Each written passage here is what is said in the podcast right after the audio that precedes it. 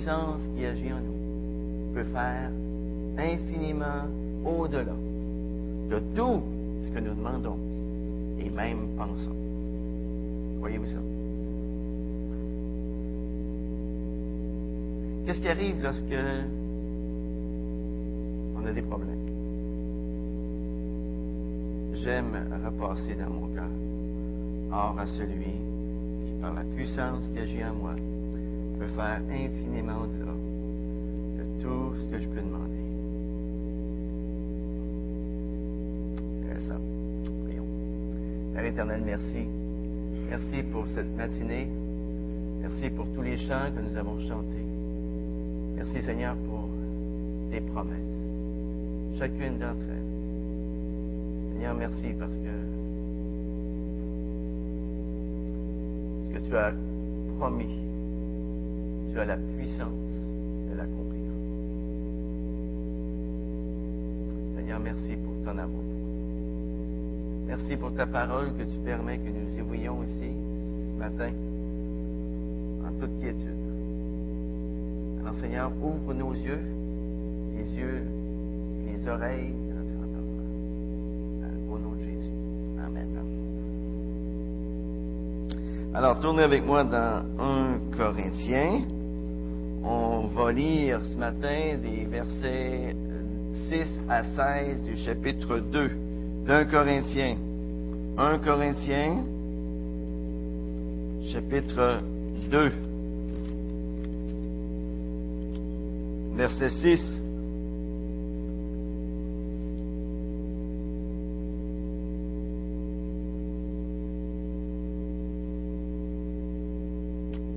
Cependant, c'est une sagesse que nous prêchons parmi les parfaits. Sagesse qui n'est pas de ce siècle, ni des princes de ce siècle, qui vont être réduits à l'impuissance.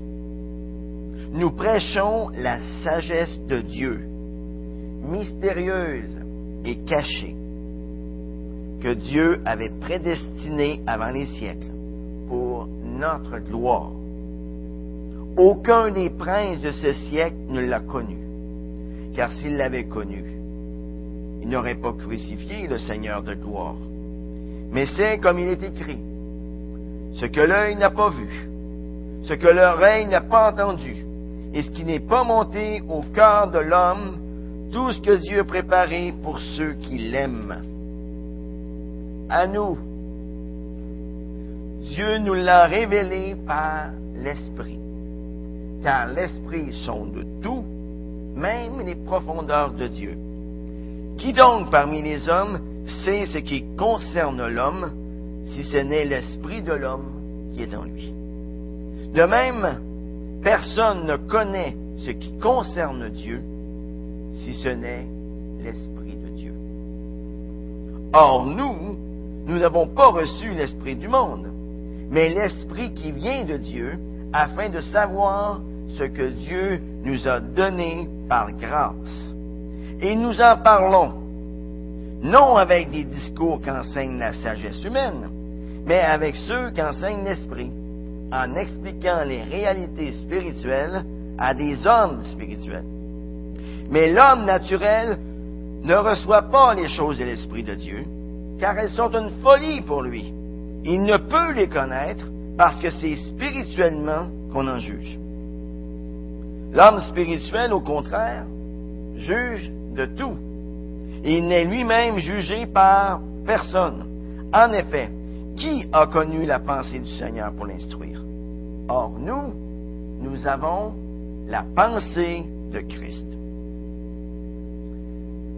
Avez-vous déjà joué à la cachette? Prêt, pas prêt, j'arrive. Hein?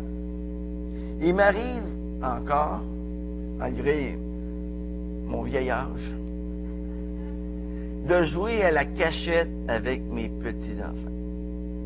Et ce qui est merveilleux, c'est que c'est pas compliqué avec eux. Hein? Quand je dis à Thomas, où es-tu? Il répond aussitôt en rien, ici.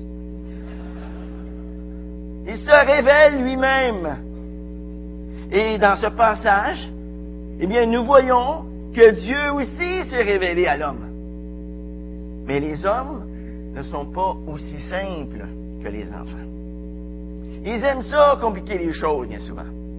Par exemple, si vous examinez les différentes écoles de philosophie qui ont passé à travers les siècles, nous voyons que ces différentes écoles se sont bien souvent compliquées les choses. Pour elles, la véritable sagesse est restée cachée. Elles se sont efforcées de trouver des réponses à plusieurs questions par leurs propres moyens. Et l'une de ces questions est précisément celle que Pilate a posée à Jésus. Lorsque Jésus lui affirme qu'il est venu pour rendre témoignage à la vérité, qu'est-ce que Pilate a à dire?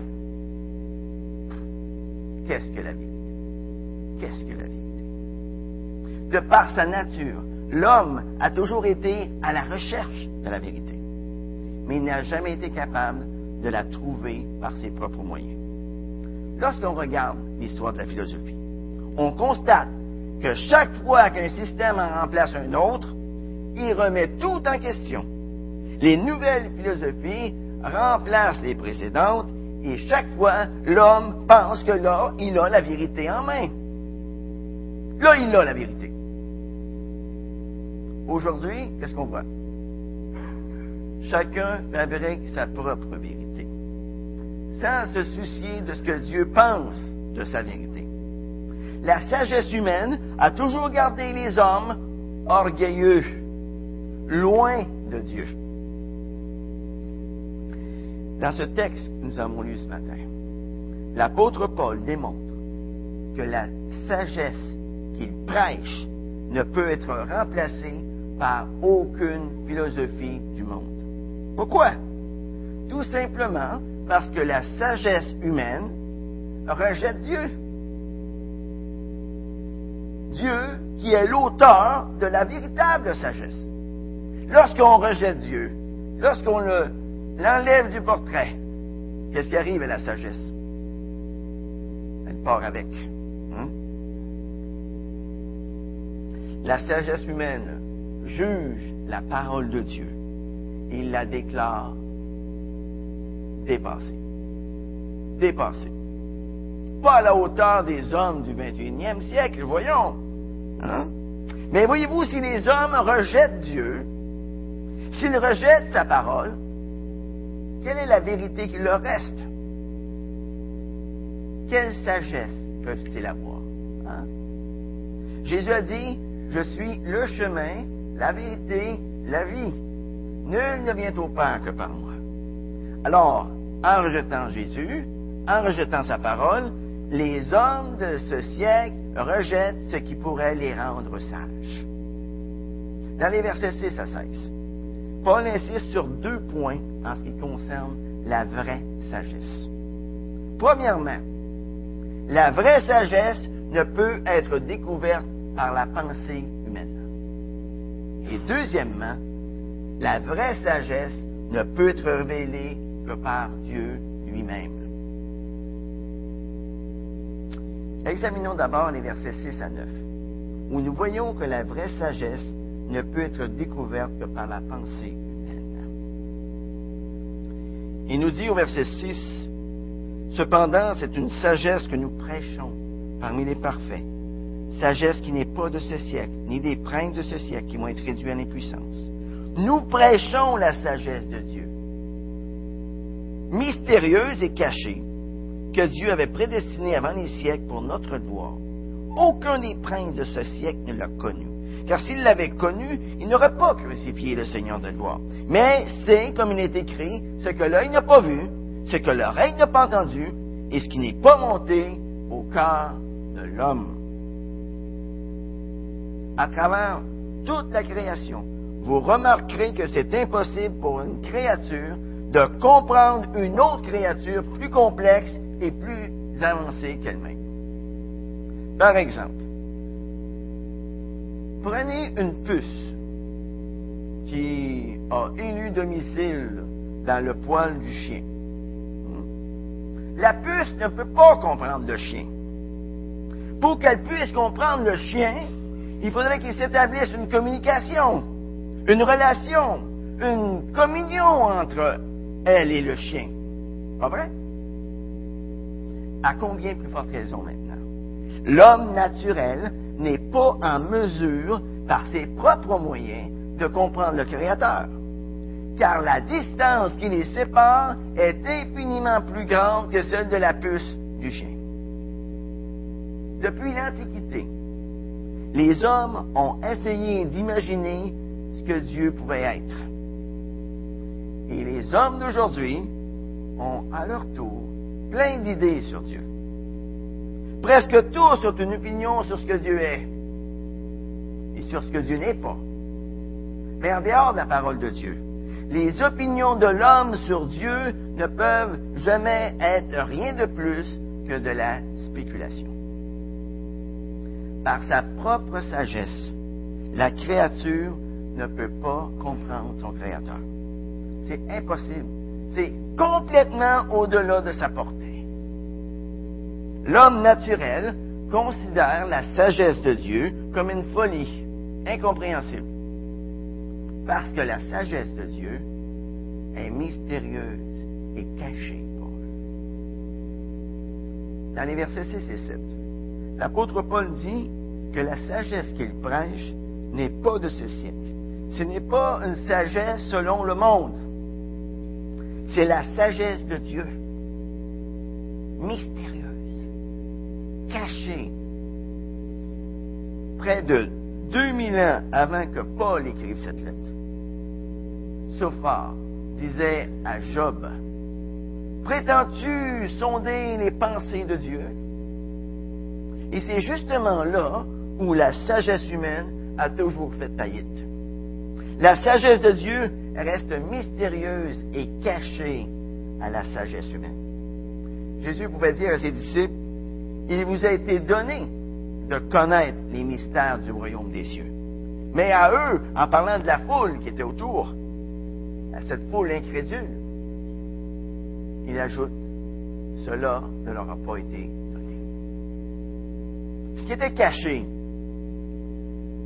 ce qui ne pouvait pas être compris par les efforts de l'esprit humain, a été dévoilé par l'Esprit de Dieu aux disciples de Jésus-Christ. Le verset 8 ajoute qu'aucun des princes de ce siècle n'a connu la sagesse de Dieu. Pourquoi? Parce que s'il l'avait connu, il n'aurait pas crucifié le Seigneur de gloire. Donc la crucifixion de Jésus, c'est une preuve tangible que les grands de ce siècle n'ont pas connu la sagesse de Dieu. Ni les leaders juifs, pour lesquels l'Évangile a été une pierre d'achoppement, ni les leaders païens, pour lesquels l'Évangile était une folie, aucun d'entre eux n'ont compris la sagesse de Dieu. Aucun. Dans leur ignorance, ils ont exécuté le Fils unique de Dieu. Le propre témoignage de l'apôtre Paul démontre bien cette ignorance. Dans 1 Timothée chapitre 1, verset 13, Paul raconte son histoire avant sa rencontre avec Jésus sur le chemin de Damas. Il dit ce qui suit à son ami Timothée. Il m'a été fait miséricorde parce que j'agissais par ignorance, j'agissais par incrédulité. Moi, j'étais auparavant un blasphémateur, un persécuteur, un homme emporté. Et ça, c'est le résultat de la sagesse humaine. Vous savez, aux yeux du monde, Jésus n'avait absolument rien de glorieux. Il n'y avait rien pour attirer le regard, nous dit Isaïe 53. Il n'était pas riche, n'habitait pas dans les palais, faisait pas partie de la classe sélecte de la société. En fait, aux yeux du monde, Jésus ne valait pas grand-chose. Mais il était le Seigneur de gloire, le roi des rois, le Seigneur des seigneurs. Et Paul ajoute au verset 9, ce que l'œil n'a pas vu, ce que l'oreille n'a pas entendu, et ce qui n'est pas monté au cœur de l'homme. Le point de Paul ici, c'est que les yeux naturels de l'homme, ses oreilles et son cœur ne sont pas en mesure de voir et de comprendre la sagesse de Dieu. C'est impossible pour l'homme naturel de découvrir la volonté de Dieu par ses propres moyens. Impossible. La recherche de Dieu par l'homme naturel est simplement expérimentale. Et elle est représentée par la vue, par les oreilles et par les feelings de son cœur. Mais la vérité de Dieu n'est pas observable par l'œil ou par l'oreille. Peu importe les instruments sophistiqués qu'on peut avoir aujourd'hui. Même si vous avez un iPad, même si vous avez un ordinateur, même si vous avez un cellulaire intelligent, impossible de connaître la sagesse de Dieu avec ça. Prenez par exemple le premier cosmonaute russe qui était dans l'espace. Lors de son retour sur Terre, il a déclaré par la suite avec ironie, J'étais faire un tour au ciel et j'ai pas vu Dieu.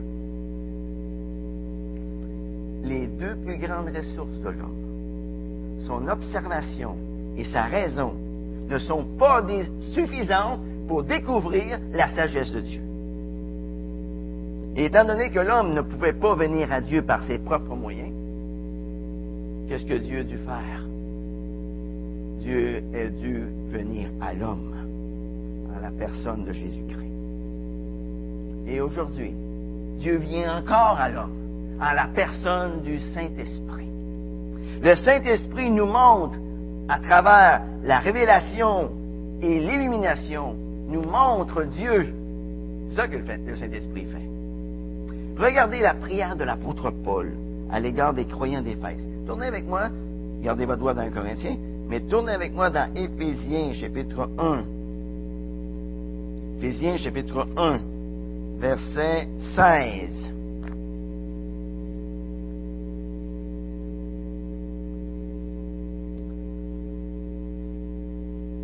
C'est quoi la prière de Paul pour les Éphésiens ici?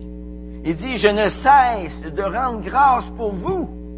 Je fais mention de vous dans mes prières, afin que le Dieu de notre Seigneur Jésus-Christ, le Père de gloire, vous donne un esprit de sagesse et de révélation qui vous le fasse connaître, qu'il illumine les yeux de votre cœur, afin que vous sachiez quelle est l'espérance qui s'attache à son appel, quelle est la glorieuse richesse de son héritage au milieu des saints?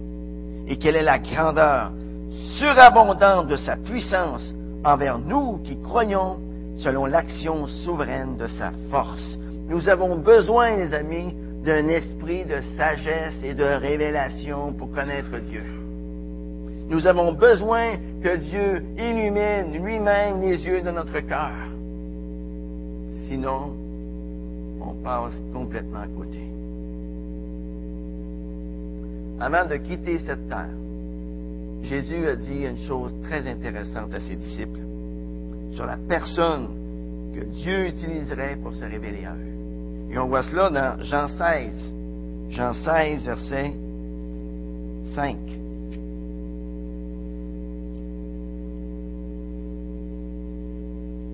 Jean 16, verset 5.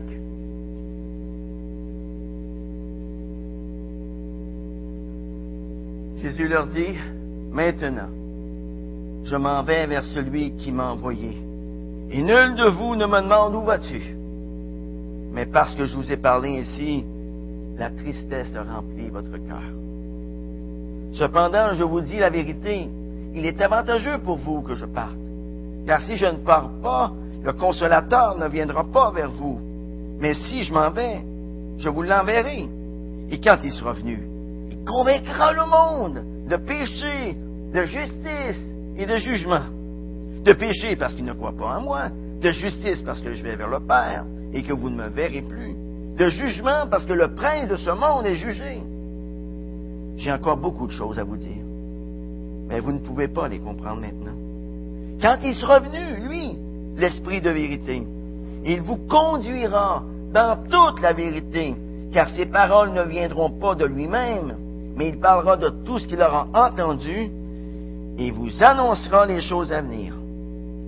Lui me glorifiera parce qu'il prendra de ce qui est à moi et vous l'annoncera. Voyez, de par lui-même, l'homme naturel ne pourra jamais découvrir la volonté et la sagesse de Dieu. Il a besoin de l'action du Saint-Esprit en lui. Et ceci nous amène à la deuxième vérité que Paul veut nous enseigner. Regardez la fin du verset 9. Dans 1 Corinthiens 2, bien sûr. Tout ce que Dieu a préparé pour ceux qui l'aiment. À nous, Dieu nous l'a révélé par l'Esprit. Car l'Esprit sonde tout, même les profondeurs de Dieu. Qui donc parmi les hommes sait ce qui concerne l'homme si ce n'est l'Esprit de Dieu qui est en lui? De même, personne ne connaît ce qui concerne Dieu si ce n'est l'Esprit de Dieu. À son peuple, à ceux qui lui appartiennent, la sagesse de Dieu est révélée. ici, afin d'illustrer comment le Saint-Esprit est qualifié pour révéler la parole de Dieu aux hommes, bien Paul compare la connaissance de la pensée de Dieu à la connaissance qu'un être humain a de sa propre pensée. Personne ne peut connaître une autre personne aussi bien qu'il se connaît lui-même.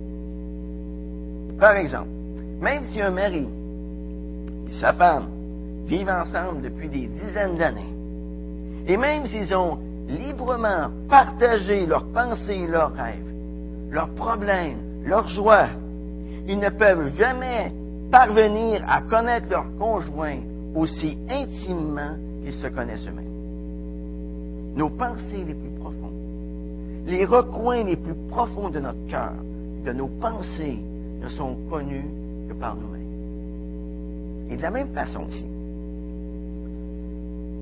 seul l'Esprit de Dieu peut connaître Dieu intimement.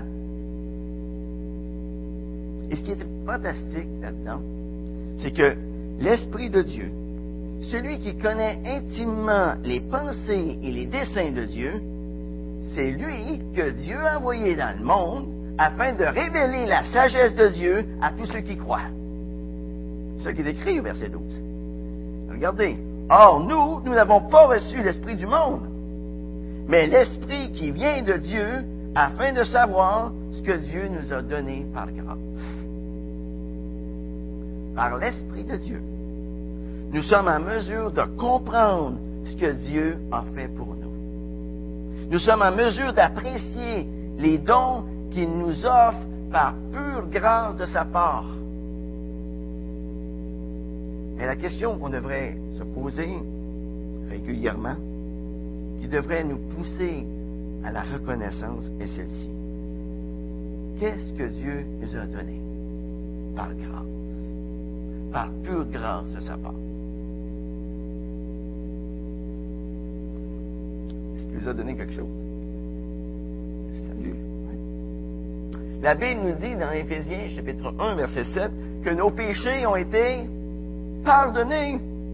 La Bible nous dit dans Romains 8, 1 qu'il n'y a maintenant plus aucune condamnation pour ceux qui sont en Jésus-Christ.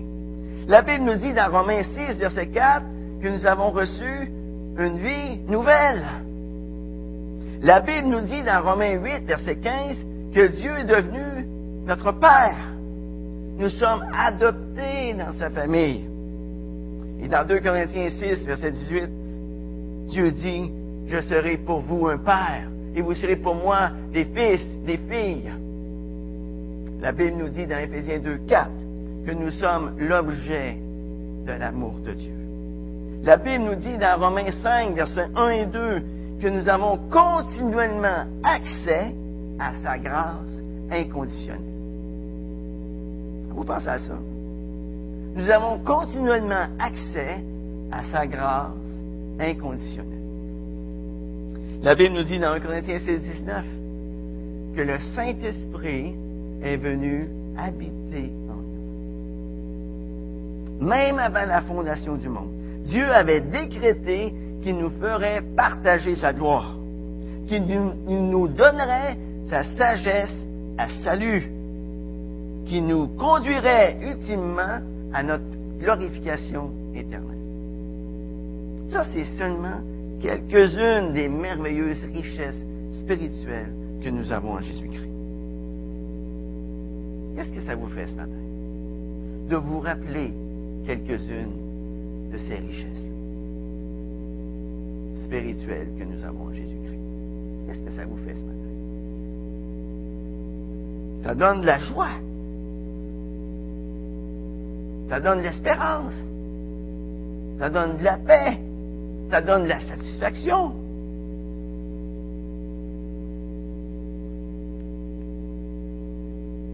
Notre coupe déborde. Oui, tout à fait. Tout à fait. Les amis, nous sommes riches. Nous sommes infiniment riches. Et cela pour l'éternité. Est-ce que vous saviez? Est-ce que je vous apprends une nouvelle ce matin-là? Hein? Nous sommes riches. Vous savez, si le gagnant de la loto 649 a des raisons de se réjouir parce qu'il a gagné quelques millions de dollars, dont il va jouer pendant peut-être quelques années, hein? à combien plus forte raison, nous qui sommes les héritiers éternels du roi des rois, nous avons des raisons de nous réjouir ce matin. Aucune comparaison possible. Aucune. Hein? Ce que nous avons reçu maintenant, est-ce qu'on garde ça pour nous? Hein? Est-ce qu'on va garder ça pour nous? Wow! On fait comme des petits écureux, hein? Comme disait, ma mère. Hein? On fait comme des écureuils. Est-ce qu'on garde ça pour nous? Non! Regardez ce que l'apôtre Paul dit au verset 13. Et nous en parlons. Et nous en parlons. Dieu nous invite à faire connaître à tous ceux qui nous entourent ce qu'il a fait pour nous. Un peu à l'exemple de, notre ami David dans le psaume 23. Vous vous souvenez de David dans le psaume 23? Il est en train de parler là. Mais j'aime voir l'image de la personne à qui il parle. David dit, L'Éternel est mon berger. Je ne manquerai de rien. Et j'aime me représenter l'image d'une brebis pauvre et galeuse, maigre, rachitique, de l'autre côté de la clôture. Dont l'Éternel n'est pas le berger. Et là, David déclare, l'Éternel est mon berger. Je ne manquerai de rien. Il me fait reposer dans de verts pâturages. Il me dirige près des eaux paisibles. Il restaure mon âme. Il me conduit dans les sentiers de la justice à cause de son nom. Et quand je marche dans la vallée de l'ombre de, de la mort, je ne crains aucun mal, parce qu'il est avec moi est avec moi.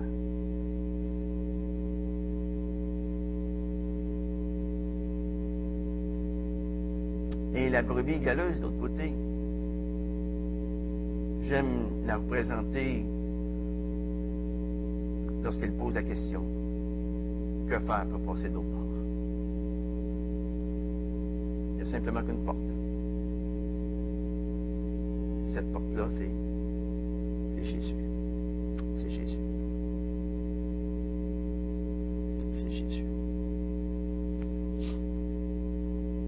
qu'est-ce ça fait aux autres lorsque nous partageons ce que Dieu a fait pour nous? Avez-vous une petite idée? Qu'est-ce que ça fait aux autres? Eh bien, si je le partage aux frères et sœurs, ça va les édifier. Mais si je, le partage à des personnes qui ne connaissent pas le Seigneur encore, eh bien, ça va leur donner l'opportunité de le connaître, de trouver leur chemin, le chemin qui mène à la vie. Regardez au verset 14. Mais l'homme naturel ne reçoit pas les choses de l'Esprit de Dieu, car elles sont une folie pour lui. Il ne peut les connaître parce que c'est spirituellement qu'on en juge. Vous savez, c'est possible de lire toute la Bible ils ne peuvent pas la comprendre. Avez-vous déjà connu des gens qui avaient lu toute leur Bible, qui n'avaient rien compris? Moi, j'en ai connu. Ils avaient lu toute leur Bible. Il n'y avait rien de secret pour eux. Il n'y avait rien, rien, rien, rien compris.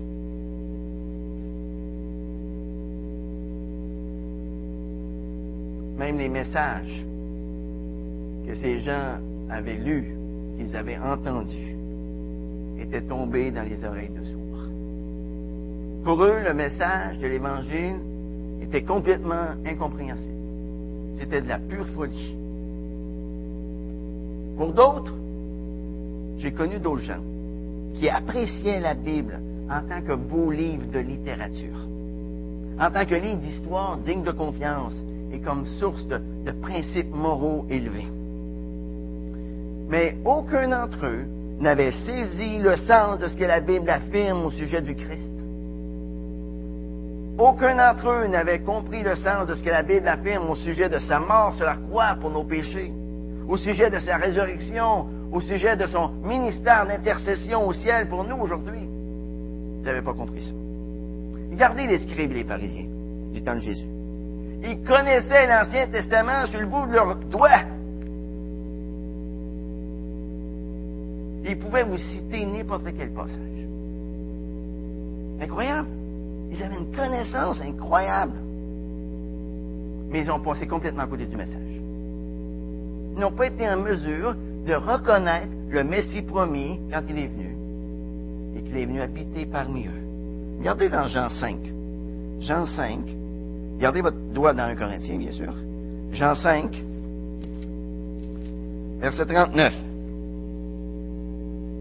Jésus doit leur dire, au verset 39 de Jean 5, Vous sondez les Écritures parce que vous pensez avoir en elles la vie éternelle. Ce sont elles qui rendent témoignage de moi. Et vous ne voulez pas venir à moi pour avoir la vie. Et pourquoi n'ont-ils pas reconnu Jésus comme leur Messie? Eh bien, la réponse nous est donnée quelques versets plus tard, au verset 45. Ne pensez pas que moi, je vous accuserai devant le Père. Celui qui vous accuse, c'est Moïse, en qui vous avez mis votre espérance. Car si vous croyez Moïse, vous me croiriez aussi, parce qu'il a écrit à mon sujet. Mais si vous ne croyez pas à ses écrits, comment croirez-vous à mes paroles? Ils n'ont pas réellement cru Moïse, même s'ils avaient placé leur espérance en lui. N'étaient pas en mesure de comprendre les choses de Dieu, car ils n'appartenaient pas vraiment à Dieu. Ils pensaient faire partie du peuple de Dieu, mais ils ne lui appartenaient pas. Ces gens n'avaient pas compris leur besoin d'être éclairés par Dieu pour comprendre sa parole. Ils n'avaient rien compris de tout ça. Vous savez, l'homme qui n'a que ses facultés naturelles n'est pas en mesure de percevoir ce qui vient de l'Esprit de Dieu. Il n'admet pas non plus les vérités spirituelles car elles sont une pure folie à ses yeux. Il est incapable de les comprendre. Pourquoi? Parce que c'est seulement à la lumière de l'Esprit de Dieu que nous pouvons comprendre, que nous pouvons discerner le message de l'Évangile. Dieu doit ouvrir les yeux de notre entendement avant, avant que nous puissions interpréter, connaître correctement les vérités de la parole de Dieu. Sa vérité, les amis, elle est disponible seulement à ceux qui ont un esprit régénéré. Un esprit dans lequel le Saint-Esprit habite. Car c'est seulement le Saint-Esprit qui peut rendre le message de Dieu clair dans notre tête. Le Saint-Esprit. Prend la parole de Dieu il la rend compréhensible dans le cœur de tous ceux dans lesquels il habite. Le Saint-Esprit leur révèle ce qu'ils ont vraiment besoin de savoir. La fin du verset 16 nous dit, dans 1 Corinthiens 2, verset 16, hein, que le vrai chrétien a la pensée de Christ. c'est-à-dire sa conception de voir les choses. Est-ce que ça, ça veut dire qu'aujourd'hui, on n'a plus besoin d'enseignement humain? Eh bien, Éphésiens 4, versets 11 et 12, répond à cette question.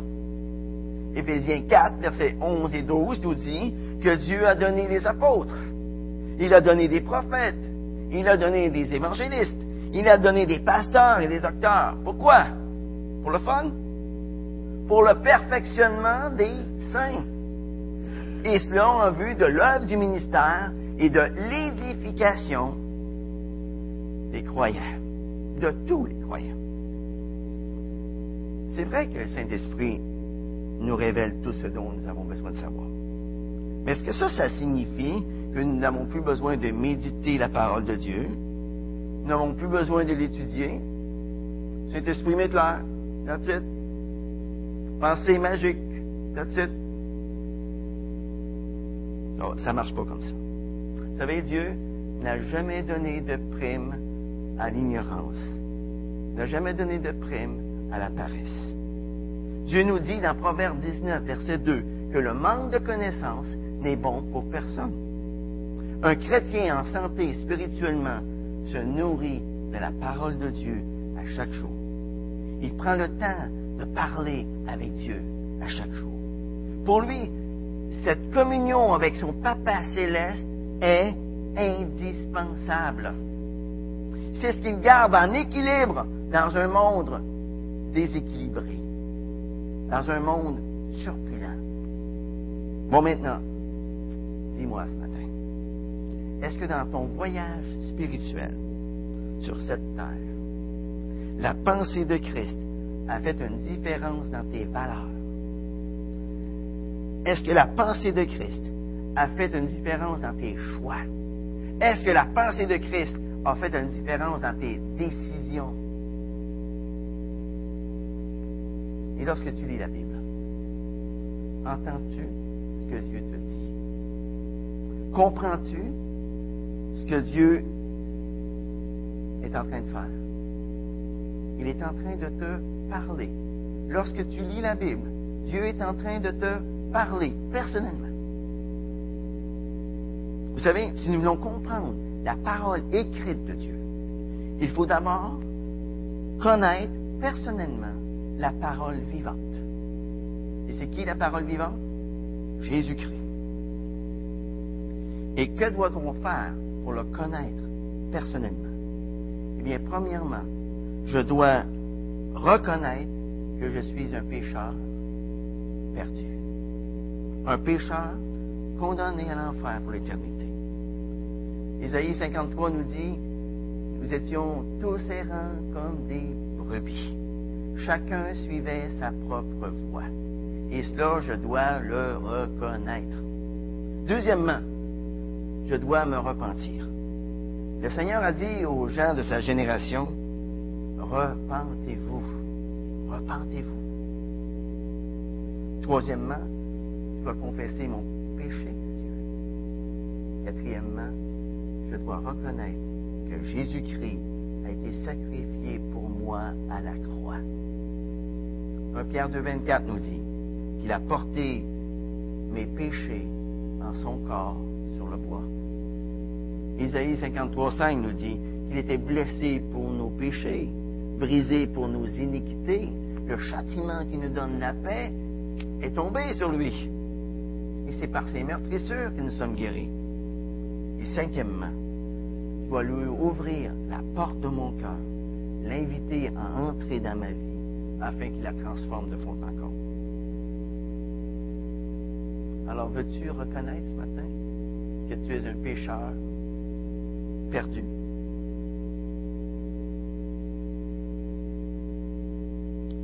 Pas encore accepté dans ta vie, veux-tu te repentir de tes péchés?